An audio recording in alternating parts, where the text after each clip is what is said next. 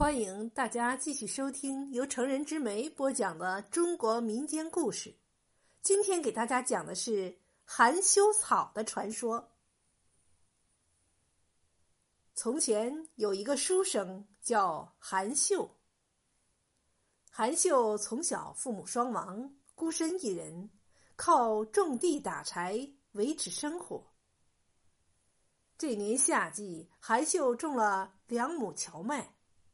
下种前，他把地翻了又翻，整了又整，指望秋后收获好庄稼。皇天不负苦心人，荞麦苗破土后长得是又粗又壮，特别是地中央的一株荞麦，又高又大，叶子丰满茂密，惹人喜爱。韩秀满心欢喜，在地里整日伺弄，施肥、浇水，忙个不停。一天深夜，天气突然大变，狂风大作，珠粒儿大的冰雹从天而降。雷声把韩秀从床上惊醒，他爬了起来，跑出门到地里一看，荞麦被打光了，只有地中间那株高大的荞麦。还直挺挺的立着。韩秀蹲下，小心的挖出荞麦，捧在胸前，拿回家里，塞到了瓦盆里，天天浇水，看着它长。庄稼没收成，韩秀只得每天早上上山砍柴，挑到集市上去卖，天黑了才回家，一天忙得连饭都顾不上吃。这天刚擦黑儿，韩秀回到家，准备舀口水喝。打开锅盖，一股香气迎面扑来，锅内放着热气腾腾的饭菜。他二话没说，端起饭碗，美美的吃了起来。从这以后，天天如此，每次回来饭都做好了，他觉得很奇怪。是谁每天给我做饭呢？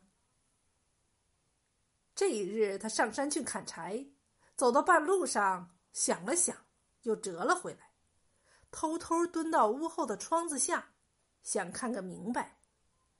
快到做午饭的时候，他看见从瓦盆里走出一个女子来，头发黑黑的，脸白白的，走路轻飘飘的。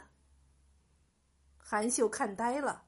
他轻轻的绕到门口，推开门，闯了进去，抢上一步，抓住了姑娘的衣服，问：“你是谁？是你每天给我做饭吗？”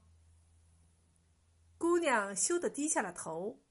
她是荞麦仙子，她看上了韩秀老实勤劳。从此，他们结了婚，男耕女织，日子越过越红火。后来日子过好了，韩秀慢慢的变了。他不像以前那么勤快了，好吃懒做，东游西逛，染上了赌博的毛病。半夜三更才从赌场回来。荞麦仙子多次规劝他，他总是不改。韩秀的赌友中有个叫秋八的，是个头顶长疮。脚底流脓的坏蛋。有一天，他到韩秀家闲逛，看见了美丽的荞麦仙子，贼心陡起，想把她夺为己有。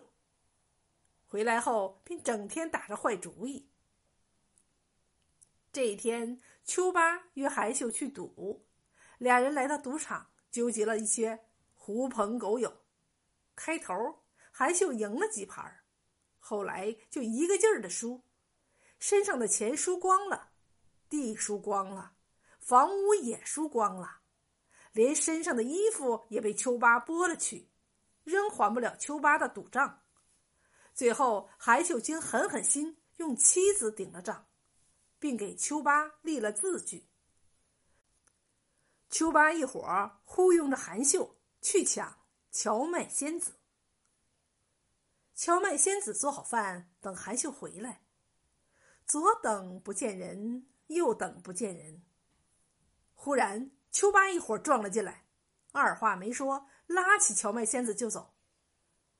可怜荞麦仙子，痴心的等着丈夫，丈夫却出卖了她。一时间，她觉得天昏地暗，头昏脑胀，一生气，踩起祥云上了天。韩秀家破妻离，财产尽输，后来成了叫花子。